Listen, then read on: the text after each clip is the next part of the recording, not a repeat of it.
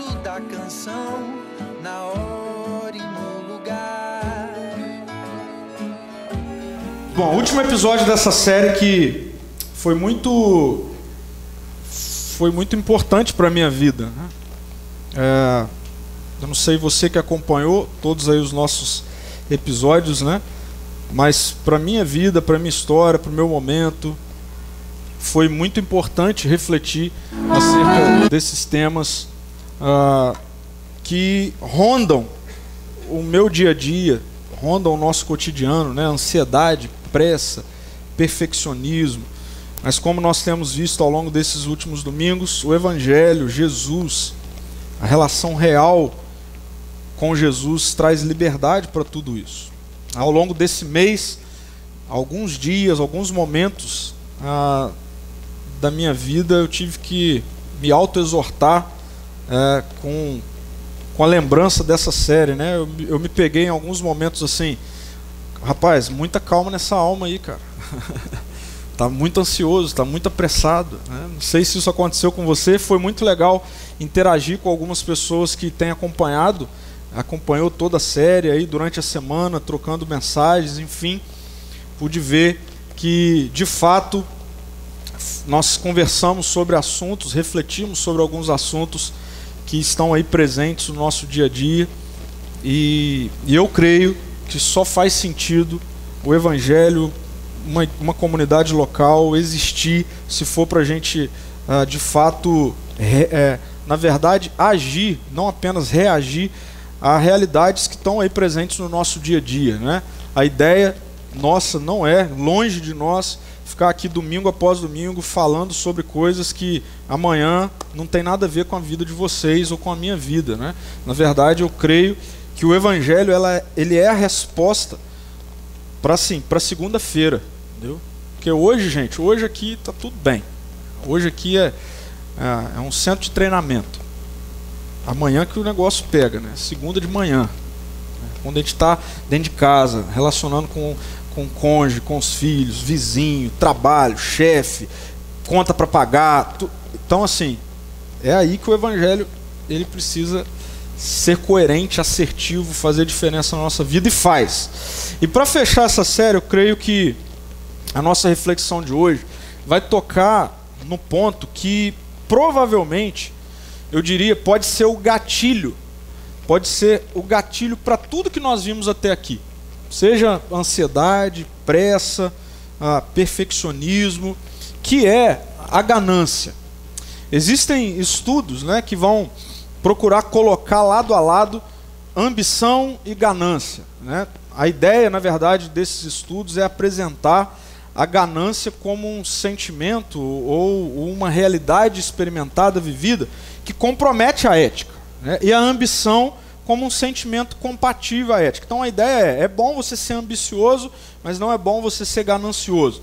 Então as pessoas tendem a colocar a ambição como uma atitude ética orientada para realizar e atingir metas, grandes objetivos. Então, vende-se a ideia de que nós precisamos ser sim, ter ambições, etc., mas não a ganância, porque a ganância tem a ver com essa atitude muitas vezes amoral, egoísta, ah, que vem acompanhada né, de, de, da obtenção de vantagem de forma abusiva, de forma antiética.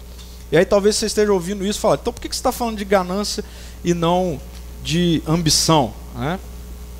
A ideia é que é possível ser ambicioso, mas não é bom ser ganancioso. E aí eu diria, ok, cientificamente a gente consegue colocar essas duas coisas lado a lado, separar uma coisa da outra, mas na prática, o quanto das nossas vontades, dos nossos desejos, dos nossos projetos, planejamentos, muitas vezes confundidos por ambição, na verdade não estão em nossa ganância a nossa ganância. E aí, deixa eu trazer uma perguntinha indigesta para gente, ok? Não é minha, é do Pondé. Eu gosto de algumas reflexões dele. Eu estava conversando com a minha esposa e falando assim: olha essa pergunta. Todo mundo tinha que parar para pensar pelo menos uma vez no mês nisso aqui. Só nessa pergunta. Até onde você iria para conseguir o que quer? A gente vive inserido em dinâmicas de vida, né? Trabalho, atividades, rotina, tal. E às vezes a gente perde a, a concepção de que é necessário a reflexão. Então, assim, eu sei que a maioria de vocês trabalham, estão inseridos no mercado de trabalho, enfim, estudam.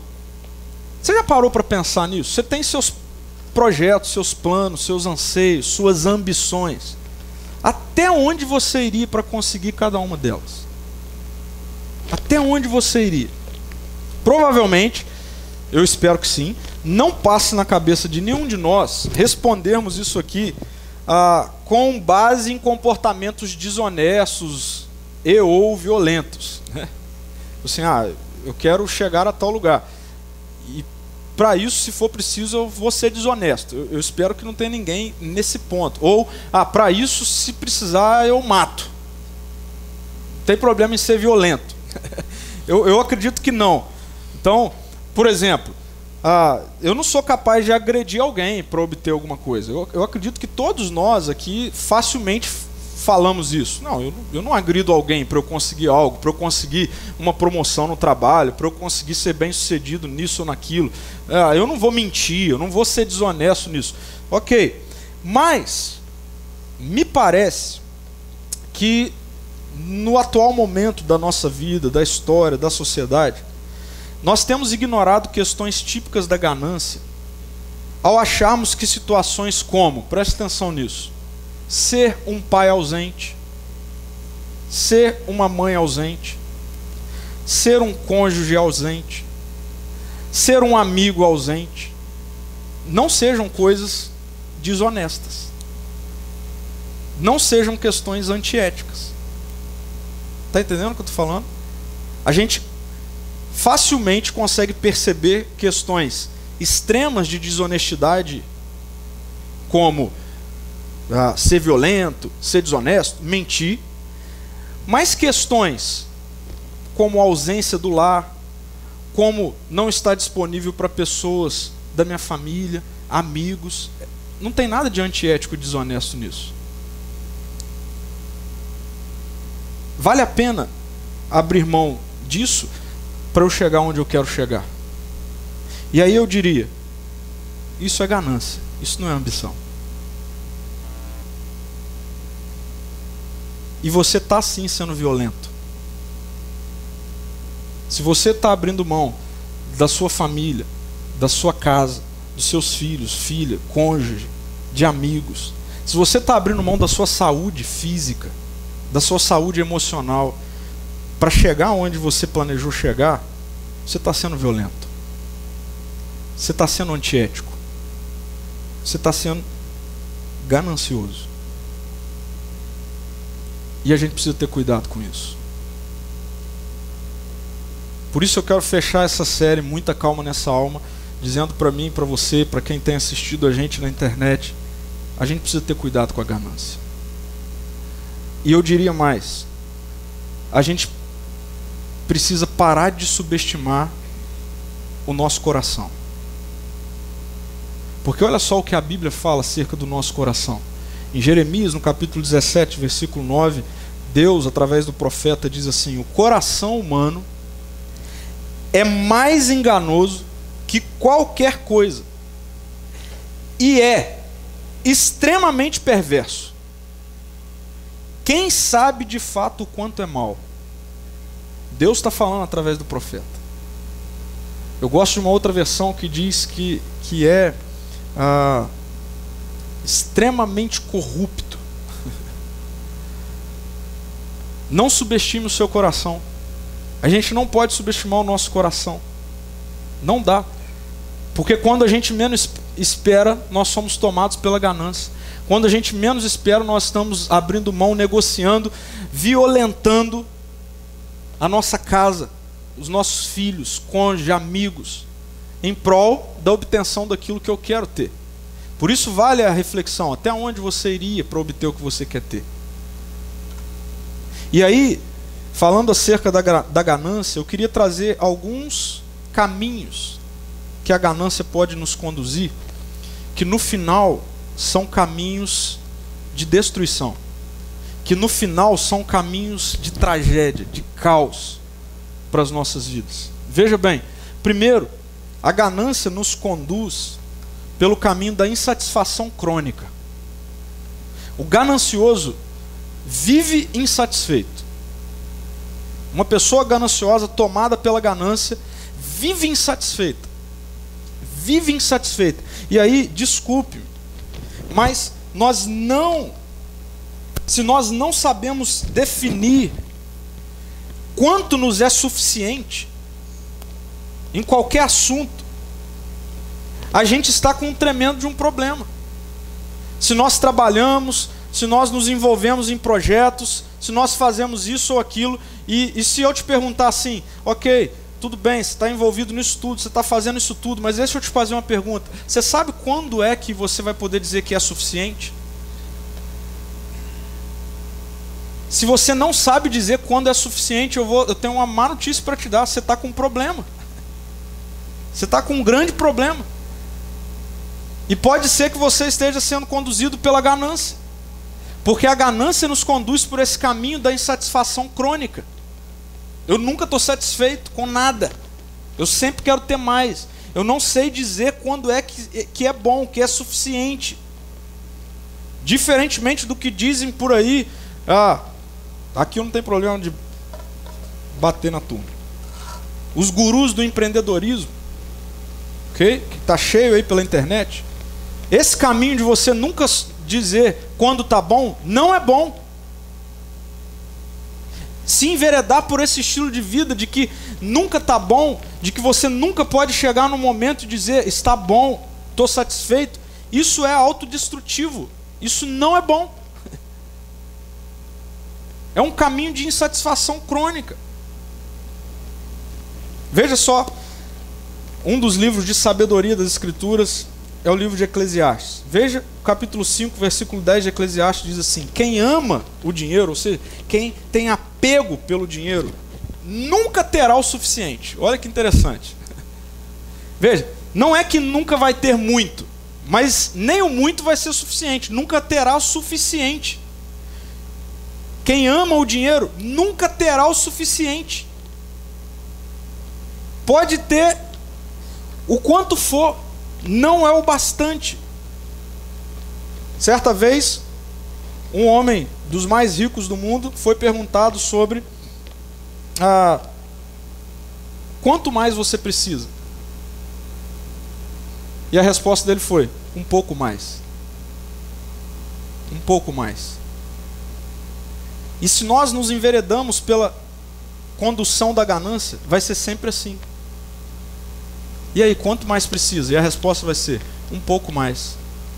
Quanto mais você precisa do carinho, do relacionamento do seu cônjuge, a resposta vai ser: um pouco mais. Quanto mais você precisa da resposta dos seus filhos para com você, a resposta vai ser um pouco mais. Quanto mais trabalho, um pouco mais. Tudo um pouco mais. Insatisfação crônica. Mas a ganância também, além da insatisfação crônica, ela vai nos conduzindo pelo caminho do egoísmo. Do egoísmo.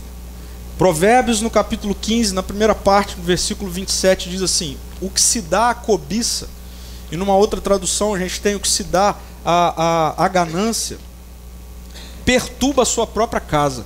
Sabe por quê? Porque o ambiente de casa não é um ambiente individual. O ambiente de casa é um ambiente de comunidade, de coletividade. E o ganancioso, ele se torna egoísta. Ele só quer para ele. As pessoas ao redor existem para ele. As pessoas ao redor, tudo ao redor existe para satisfazer a ele. E aí, quando a ganância toma conta do nosso coração, o ambiente em que nós estamos se torna caótico. Seja um ambiente de trabalho, seja um ambiente do condomínio, seja um ambiente da família, todo o ambiente se torna caótico. Por quê? Porque a gente começa a lidar com tudo e com todos como se nós fôssemos o centro e tudo fosse para nos servir. Porque a ganância nos conduz pelo caminho do egoísmo. Mas ainda, a ganância inevitavelmente nos conduz para o caminho do esgotamento. Veja, Provérbios 1, 18 e 19, o texto diz assim: armam, ele está falando dos gananciosos, armam emboscadas para si mesmos. Tentam acabar com a própria vida, sem perceber. Esse é o destino de todos os gananciosos. Sua própria cobiça os destrói. Não tem jeito. À medida em que nós andamos sendo tomados pela ganância no nosso coração, passo a passo nós somos conduzidos ao esgotamento. Por quê? Uma coisa está ligada à outra, porque é insuportável viver insatisfeito. É insuportável viver de forma egoísta. E isso vai nos levar para o esgotamento. Agora, eu, eu acho brilhante a sabedoria bíblica que coloca nessa primeira parte o ganancioso arma emboscada para si mesmo. Ele acha que está certo, ele acha que o projeto está bom, ele acha que esse estilo de vida está bom, e na verdade ele está armando uma emboscada para ele mesmo. E quando ele menos esperar, ele vai ser destruído, esgotado. E por fim, tão triste quanto todos estes, a ganância nos conduz para a solidão. A ganância nos conduz para a solidão. Provérbios 18, 22 vai dizer assim: O ganancioso tenta enriquecer depressa, mas não percebe que caminha para a pobreza. Uma vez eu ouvi alguém dizer assim, falando agora a respeito de dinheiro, né? Alguém disse assim: a gente tem que ter muito cuidado para que ao amarmos tanto dinheiro, no final da vida, a gente não conseguir ter mais nada a não ser o dinheiro. Pensa nisso. Gente, sem. Vamos ser honestos, transparentes, ok? Nós vivemos numa cultura capitalista que gira em torno do dinheiro, tudo que a gente faz tem a ver com isso e tal, ok? Então, não adianta a gente esconder isso. E a Bíblia não vai trabalhar a ideia de que o, o dinheiro não tem o seu papel, ok? Agora, a Bíblia coloca o dinheiro como sendo um bom servo. O problema é quando ele se torna um senhor. E facilmente ele se torna um senhor. Mas para para pensar. Imagina você chegar ao final da sua vida. E a única coisa que você tem é o dinheiro. Você não tem mais ninguém. Você olha ao redor e não vê ninguém. Seus filhos já foram embora não querem ter nem contato. O casamento foi embora. Os pais não tem nem amigos. Você está sozinho, cheio de dinheiro. Desculpa. Mas quando eu paro para pensar nisso com honestidade, bate desespero. Porque eu diria que não tem tragédia pior do que essa. Por isso a ganância ela vai nos conduzindo até o ponto em que nós ficamos sozinhos. Nós e a nossa ganância. Veja, Provérbios 28, 25 diz: A ganância provoca brigas. A ganância provoca contendas. Ela separa. Não tem jeito. Eu não sei quantos de vocês conhecem esse senhor, provavelmente todos nós. Mas eu, eu acho interessante eu assisti uma recente entrevista com, com o Eike Batista que me chamou a atenção, uma das suas falas. E, e ele foi perguntado acerca do que nesse processo todo, nos últimos anos, na vida dele, trouxe de aprendizado para ele. E ele respondeu assim: Me perguntam muito o que mudei nos últimos anos depois de tantos aprendizados. Eu diria que a maior mudança foi nos valores empregados às pequenas coisas. Ele diz: aquela frase, quero ser o mais rico do mundo, foi uma grande estupidez. Hoje eu vejo que conquistas e troféus são bons, mas não passam de enfeites de uma sala vazia. Bom, eu, eu não conheço o Eike Batista, eu não estou aqui fazendo juízo de valor se ele é ou não ganancioso, enfim, eu só quero pegar um gancho na sua fala para a gente refletir um pouquinho acerca desse caminho conduzido pela ganância. ao, ao ponto de chegarmos num momento da nossa vida em que a gente olha e a conclusão é: bom, os meus objetivos gananciosos me trouxeram a uma sala cheia de dinheiro, troféus, porém solitária e silenciosa. Cheio de títulos, cheio de conquistas, porém estamos aqui, eu e as minhas conquistas.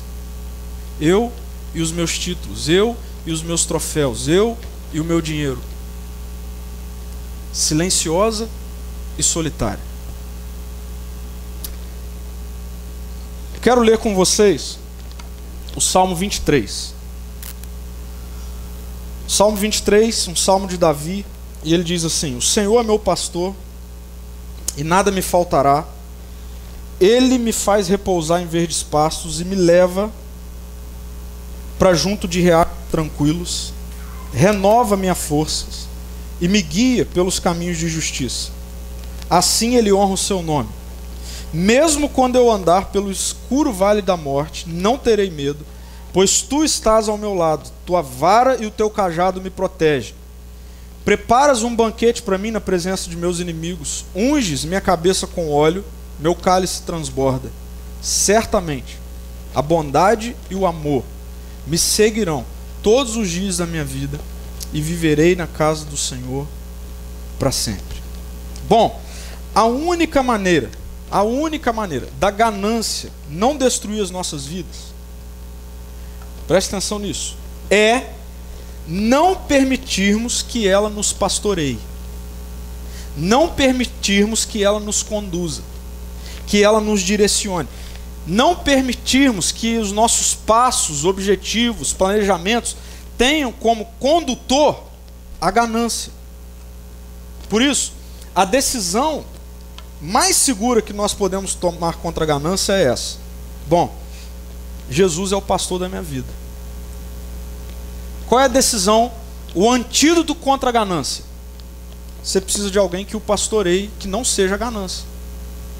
Porque a ganância ocupa esse papel de dar dinamismo à vida. A dar dinamismo a tomadas de decisões, a planejamentos. Por isso, a única maneira da ganância não tomar conta do seu coração é: Jesus vai ser o pastor da minha vida. Quem vai pastorear a minha vida é Jesus. Davi, no Salmo 23, vai nos apresentar Deus como um pastor. E ele faz isso nessa relação de um pastor que pastoreia ovelhas. Essa é uma figura bastante conhecida por Davi, porque Davi, quando jovem, foi pastor de ovelhas.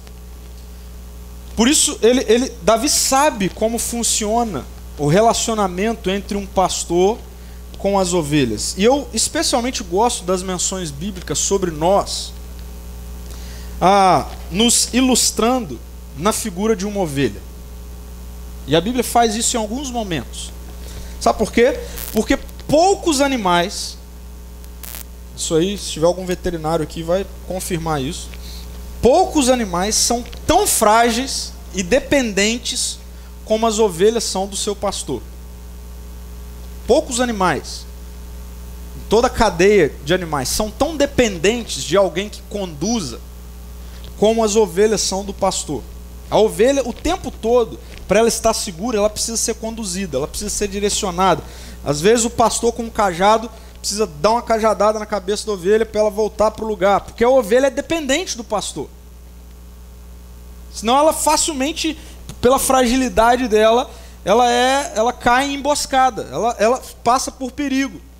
Então, o pastor de uma ovelha, ele serve para conduzir a ovelha com a sua bondade, com o seu direcionamento, com o seu cuidado. E nós, por mais que lutemos para expressar nossa independência, gente, ou a nossa autossuficiência, ah, na verdade, nós não somos tão exclusivos assim quanto a gente acha que somos. Eu não sei você, mas eu olho para minha vida e eu percebo que o tempo todo eu sou conduzido por alguém ou por alguma coisa. Quem nos conduz são as nossas convicções, são os nossos princípios, são os nossos valores, as nossas ideias. Sabe? Você não é tão exclusivo assim. Que, que, que diz assim: não, eu, eu vivo por mim mesmo, nada me influencia. Não é verdade. Nós somos influenciados, nós somos conduzidos. A bem da verdade é que ah, o tempo todo, como ovelhas, são levadas pelo pastor de cá para lá, de lá para cá.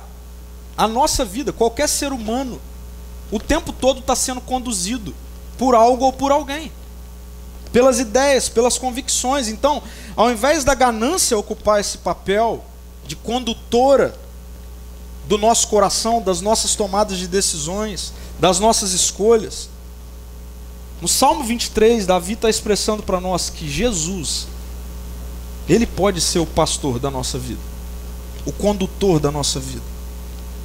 E o Salmo 23 vai nos apresentar um caminho muito diferente por onde nós somos conduzidos, quando Jesus é o pastor e não a ganância. E não a ganância. O Senhor é meu pastor e o caminho pelo qual nós somos conduzidos, voltei. É um caminho de plena satisfação. Lembra?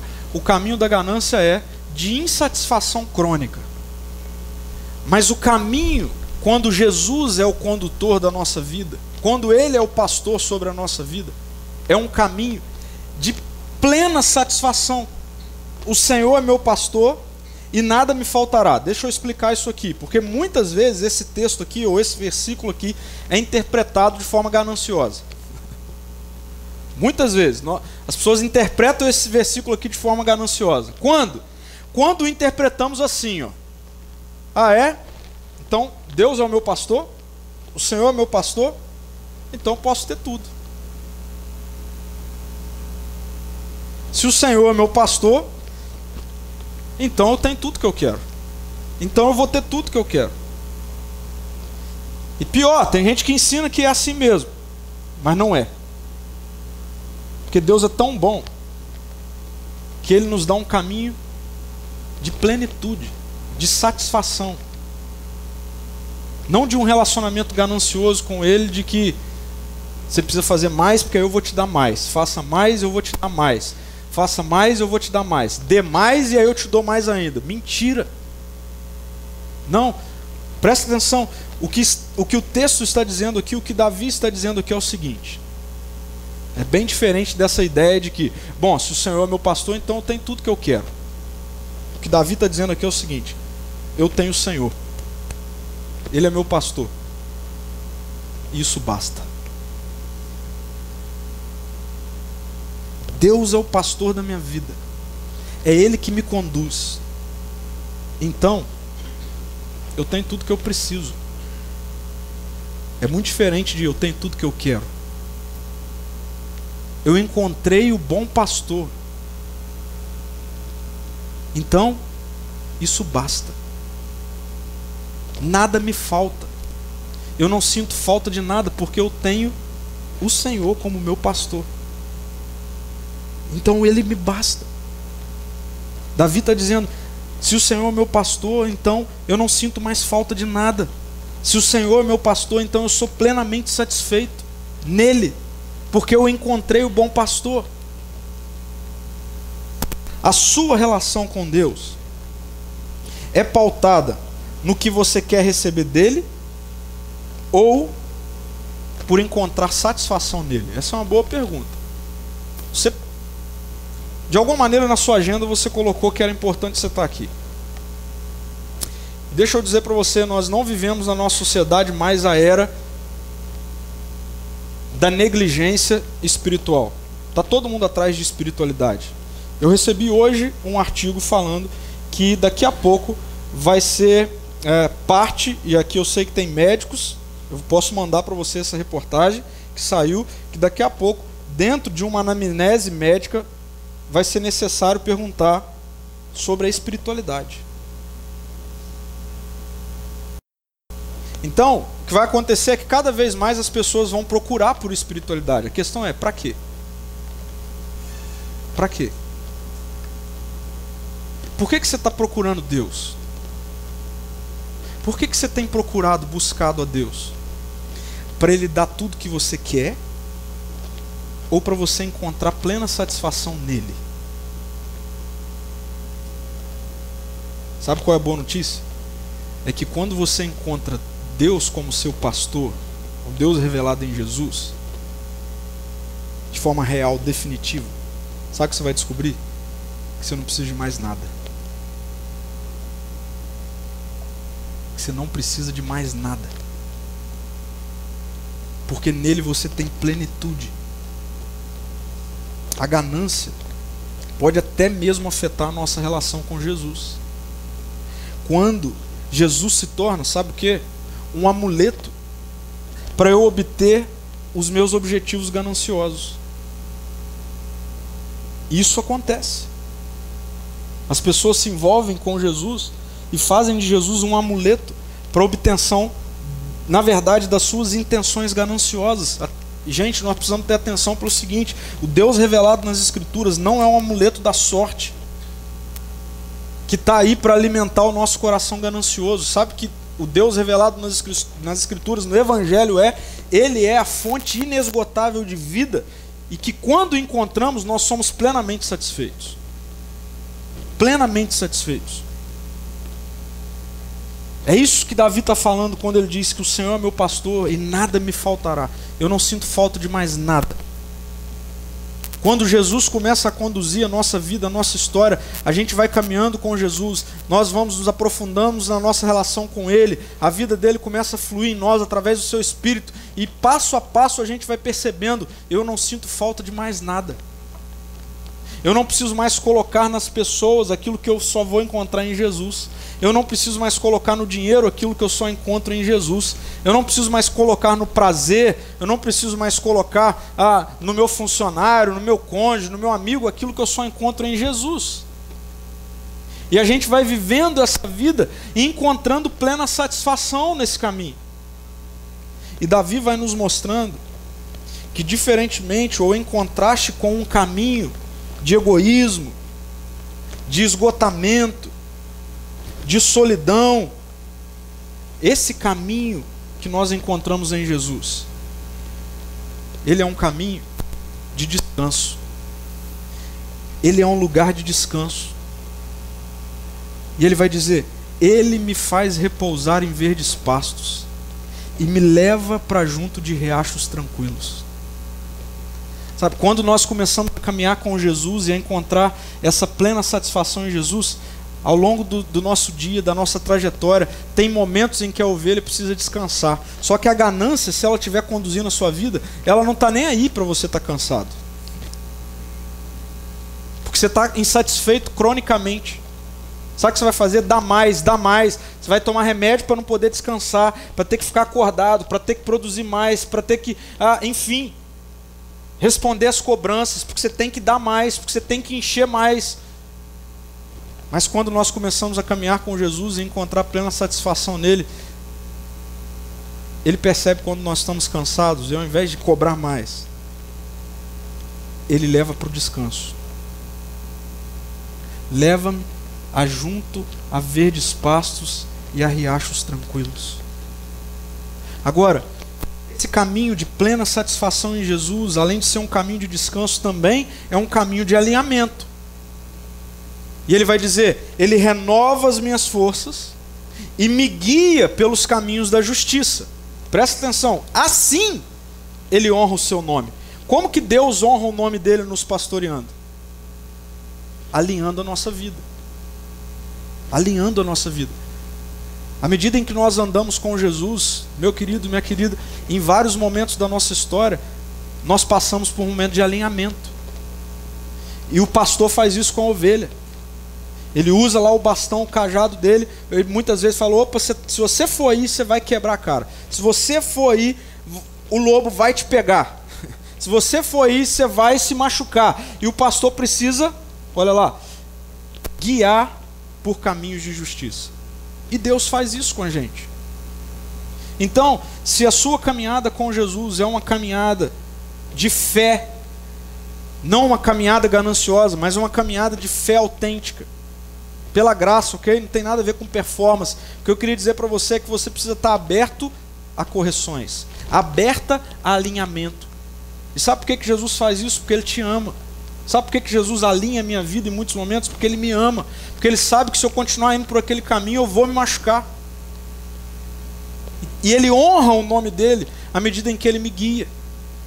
À medida em que Ele vai dizendo, não é por aí, volta para cá, corrige isso, abra mão daquilo, não continue fazendo isso. Por amor. Não estou dizendo aqui de uma relação religiosa de aceitação. Não estou dizendo aqui que você precisa ah, corrigir a sua vida para então você caminhar com Jesus. Não, estou dizendo que o Evangelho te alcançou, o amor de Deus revelado em Jesus alcançou a sua história, a sua vida. Isso é pela graça, isso não é pelo nosso merecimento, mas agora pela fé eu me coloco em posição de ser alinhado por Deus. Ele faz isso porque ele honra o nome dele, me amando. Então esteja disposto, disposta a ter a sua história alinhada por Jesus. Sabe por quê? Porque é quando nós somos alinhados que as nossas forças são renovadas. Olha que interessante. Ele renova as minhas forças. Como? À medida em que ele me alinha. Por quê? Simples. Porque uma ovelha andando por um caminho que ela não deve andar, fatalmente ela vai começar a desprender força além do que ela tem. Então, olha a beleza da graça do Evangelho. A correção e o alinhamento tem a ver com renovação das nossas forças. Mas esse caminho também é um caminho ou um lugar de encorajamento. Mesmo quando eu andar pelo vale escuro da morte, não terei medo, pois tu estás ao meu lado, a tua vara e o teu cajado me protegem. Tem momentos da nossa história que a gente precisa de coragem. Isso é fato. Tem momentos da nossa história em que a notícia chegou e a notícia não é boa. Tem momentos da nossa história em que nós fatalmente passamos por lugar de sombra e de morte. Por quê? Porque essa é a vida que nós vivemos. Real. Então, assim, eu não sei qual é o contato com espiritualidade cristã que você já viveu até aqui, mas você nunca vai me ouvir dizendo que se você andar com Jesus, você não vai passar por problemas. Mas o que eu sei é que se você andar com Jesus, a Bíblia diz que Ele vai estar com a gente, mesmo quando os problemas chegarem. Para quê? Para nos encorajar. Para nos encorajar. Porque tem momentos da nossa história em que o que falta é coragem. A gente trava. E tem momentos da história da ovelha, da vida da ovelha, em que dependendo do lugar que ela estiver passando, ela trava. Aí o que o, o que o pastor tem que fazer? Tem que ir dando umas cajadadas para ela andar, para ela ser encorajada, para mostrar para ela que ela não está sozinha, que ele está com ela.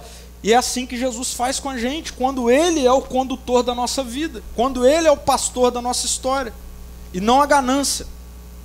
A ganância, quando ela nos conduz, ela nos coloca cada vez mais sob um jugo de medo, o tempo todo.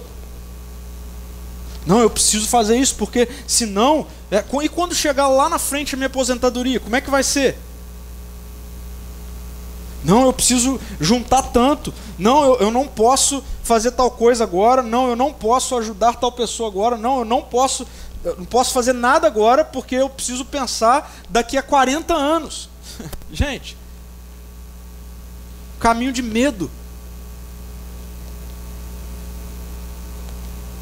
Altamente de, de esgotamento. Jesus está dizendo: fica tranquilo. Se eu for o pastor, mesmo quando andar por vale escuro de morte de medo, eu estarei contigo. Eu vou te proteger. Sabe o que a gente precisa começar a ter mais? Fé de que Jesus nos protege.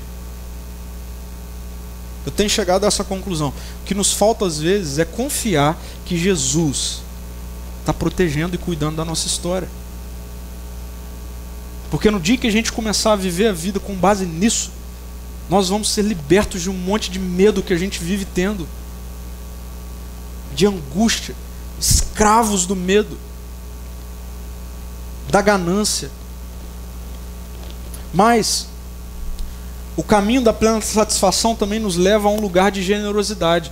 O texto diz assim: O Senhor é meu pastor, nada me faltará. Preparas um banquete para mim na presença dos meus inimigos, unges minha cabeça com óleo e o meu cálice transborda. O que o texto está dizendo é o seguinte: quando Deus, o Senhor é meu pastor, e eu não tenho falta de nada, porque Ele é o meu pastor. Sabe o que Ele faz com os meus inimigos? Ele me assenta na presença deles e mostra que Ele me sustenta. E aí, tem muita gente que acha, no nosso contexto, que o que o, o, que o texto está falando aqui é de pessoas. Não, nós não vivemos no contexto de Davi em que ele guerreava contra nações. O contexto que a gente vive agora não é de colocar na carne e no sangue, ou seja, em gente, nossos inimigos. Eles não são nossos inimigos. Se você se relaciona com Deus para que alguém ao seu redor veja o quanto você é abençoado, para você dizer, tá vendo, quebrou a cara, eu sou melhor e tal, não é disso. Hoje os nossos inimigos não são carne e sangue. Sabe quem são os nossos inimigos hoje? A sua ansiedade, seu medo, sua pressa, seu perfeccionismo, tudo isso. E à medida em que nós andamos com Jesus como sendo nosso pastor, cotidianamente ele nos coloca sobre um banquete à frente desses inimigos da nossa vida. E ele mostra para minha ansiedade: você não precisa dominar o Pedro, porque eu cuido dele. Ele mostra para o meu medo: você não precisa dominar, porque eu o encorajo. E aí ele vem para essa questão de ungir a cabeça com óleo. Sabe por que, que o pastor unge a cabeça da ovelha com óleo?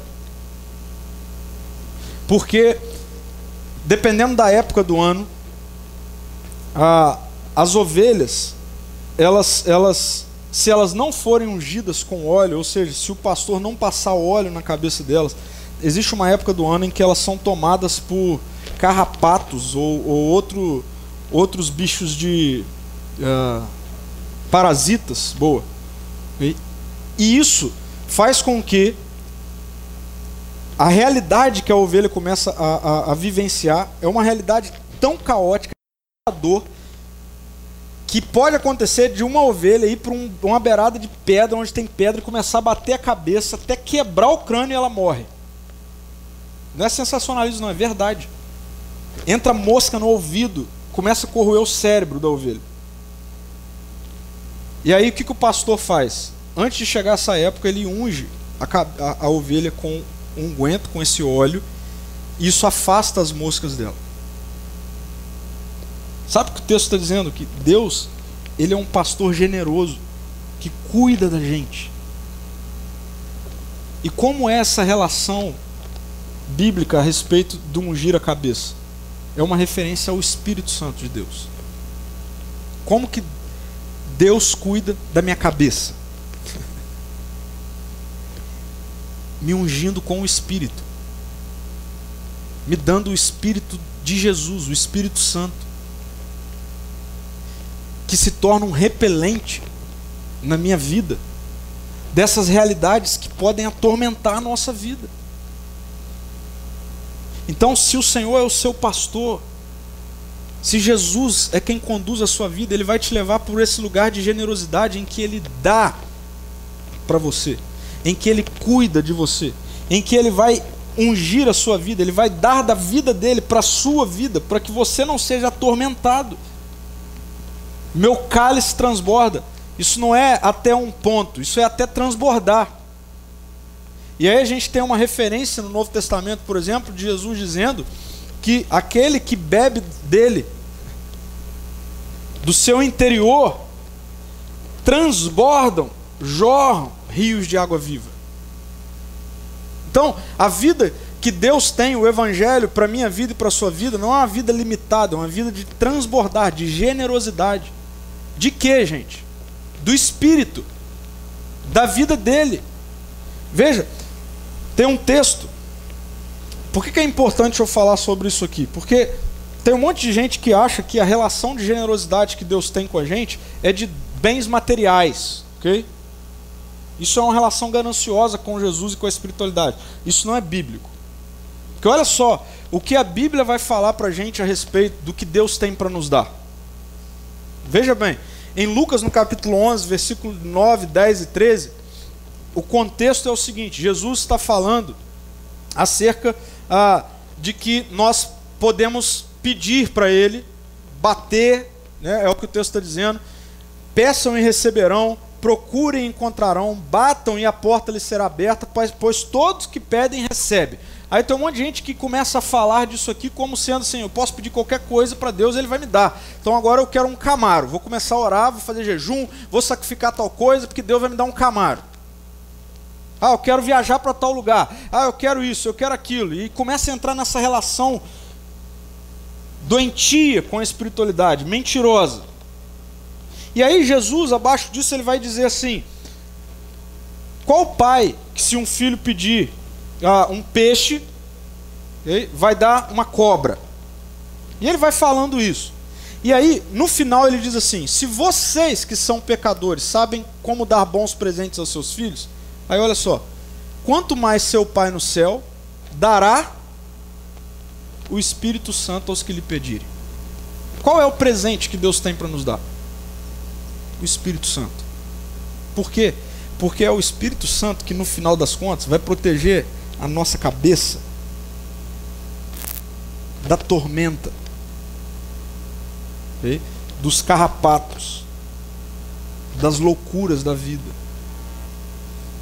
É o Espírito.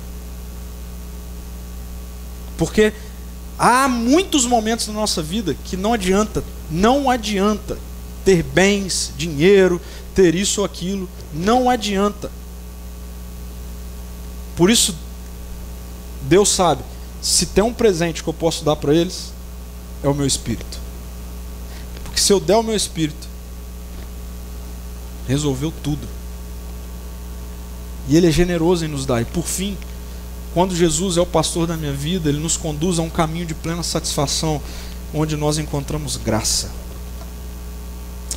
Davi termina assim: certamente, certamente, a bondade e o amor me seguirão todos os dias da minha vida, e viverei na casa do Senhor para sempre. O caminho do pastoreio de Jesus é um caminho de graça. Sabe? ao longo da minha caminhada como pastor, eu tenho percebido que o que é mais difícil para as pessoas entenderem é que o relacionamento com Jesus é um relacionamento pela graça. As pessoas vivem me perguntando, mas o que eu preciso fazer? Mas o quanto eu preciso dar? E o escândalo do Evangelho é: meu amigo, você estava morto. Um morto não pode dar nada. Esse é o escândalo do Evangelho, é a graça. E Davi, pela vida dele, ele sabe que certamente a bondade, a fidelidade e o amor seguirão todos os dias da vida dele. Quando nós encontramos Jesus como pastor da nossa vida, ele sempre vai nos conduzir para um lugar de graça. Sempre. E esse é o ponto que a gente precisa entender. Agora, como que tudo isso começa? Isso começa a partir de uma decisão nossa, convicta, convicta, autêntica, de que daqui para frente Jesus vai ser o pastor da minha vida. Não vai ser a ganância. Jesus vai ser o pastor da minha vida. Porque em Jesus ele nos leva para esse caminho de satisfação plena. E aí nesse caminho a gente começa a experimentar de descanso, de alinhamento, de generosidade, de encorajamento, de graça, porque nós encontramos tudo em Jesus. Em Jesus. Por isso, só existe uma maneira do meu coração e do seu coração não ser conduzido mais pela ganância. A proteção que nós podemos dar a nós mesmos é a partir de um encontro real e definitivo com Jesus.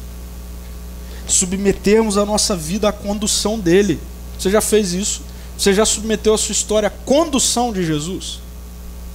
A condução, porque muitas vezes a gente faz uma ligação ah, de submeter a nossa história a Jesus com o desfecho de tudo, com o lugar final. Aí a gente relaciona isso a céu, a eternidade, sou salvo.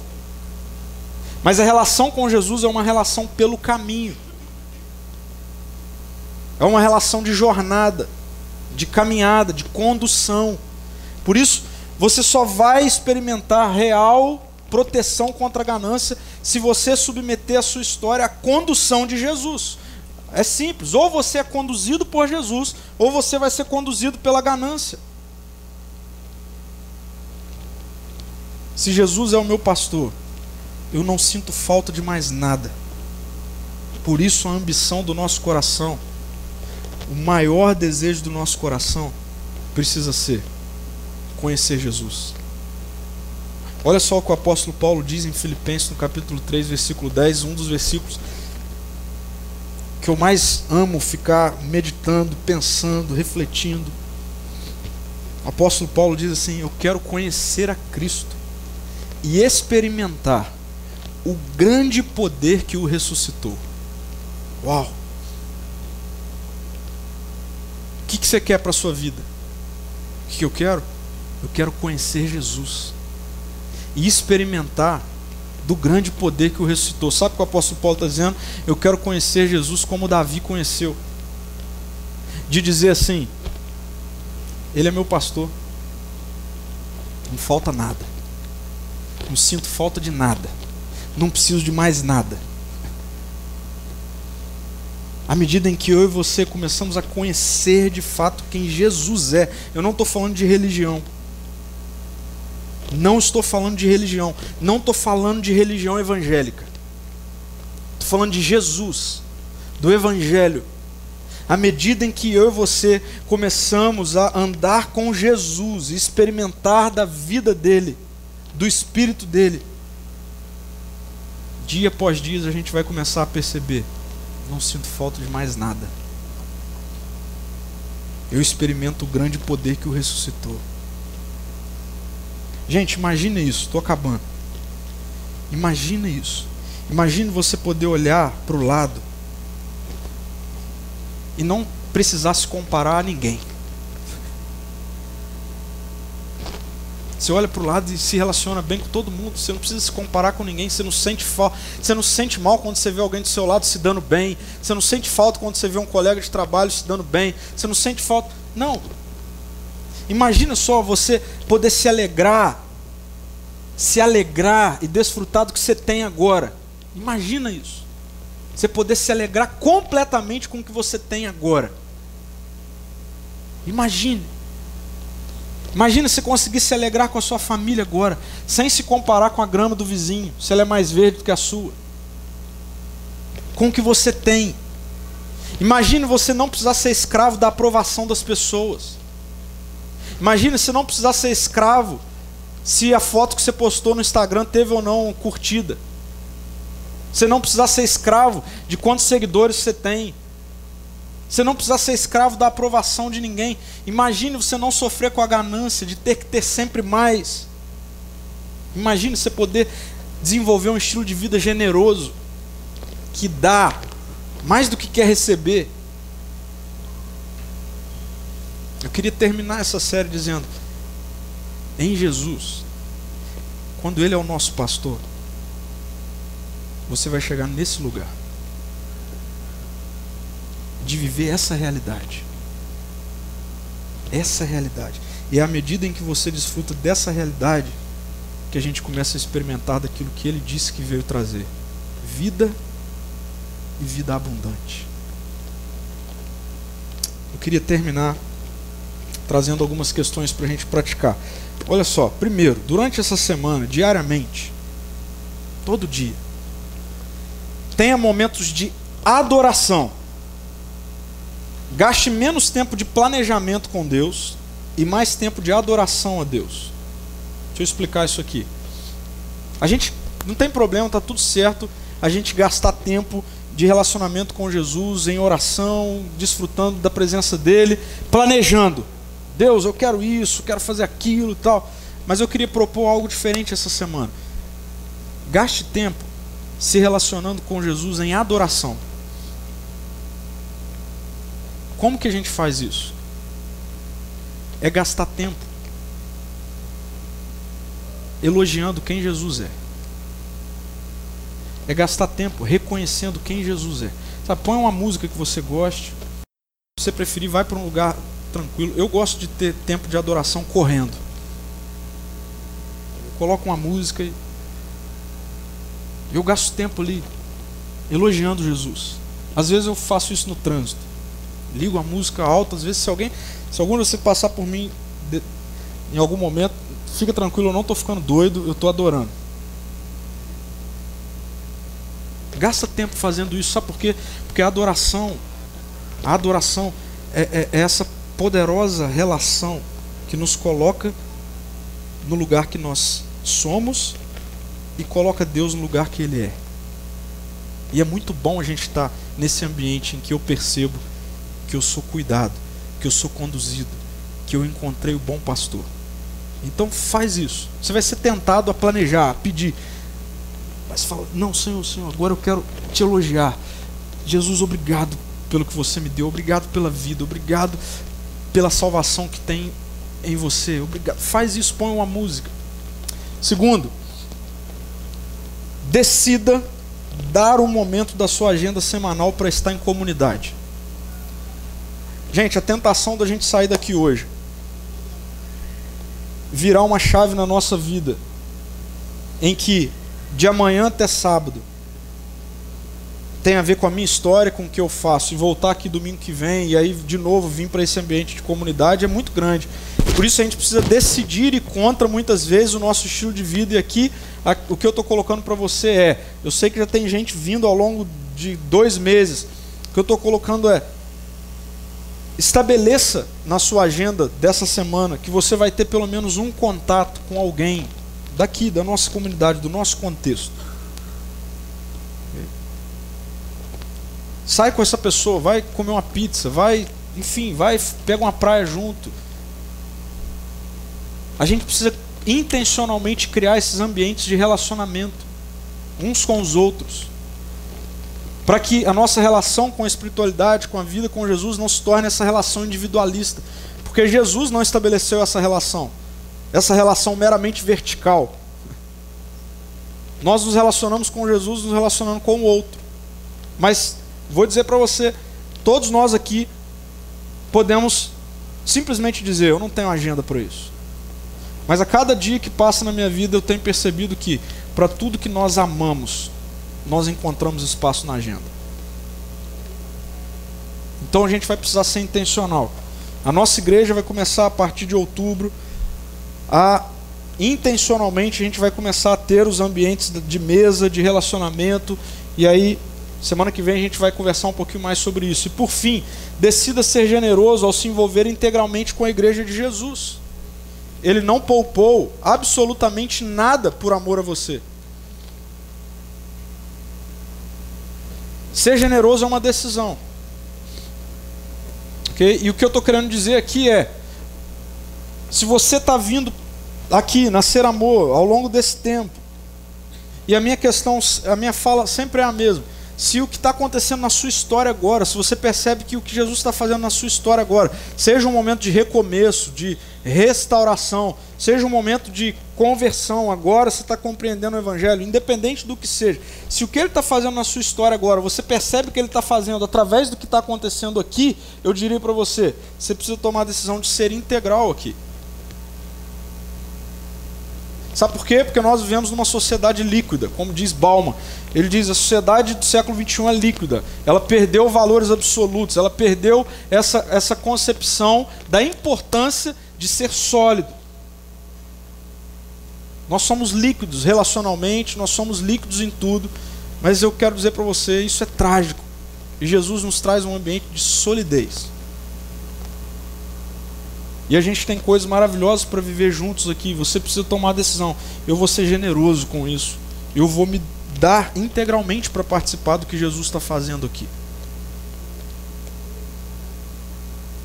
Vamos orar? Feche seus olhos.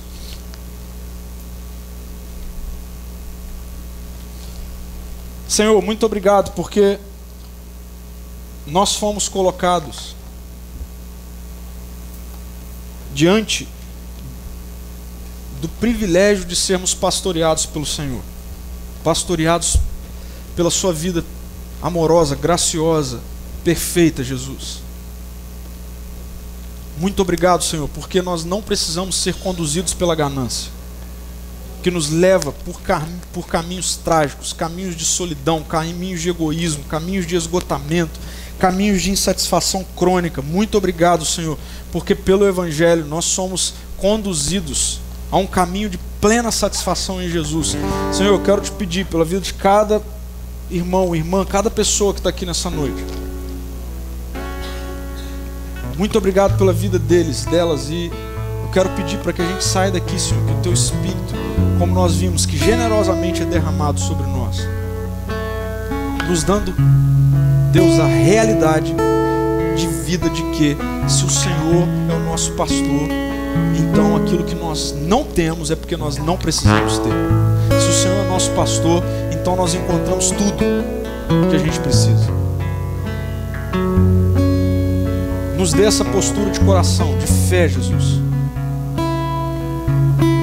Para a gente poder aproveitar o que temos, para a gente poder desfrutar do que o Senhor tem nos dado, Deus. Para que a ganância não seja condutora da nossa história, da nossa vida, das nossas famílias. Em nome de Jesus.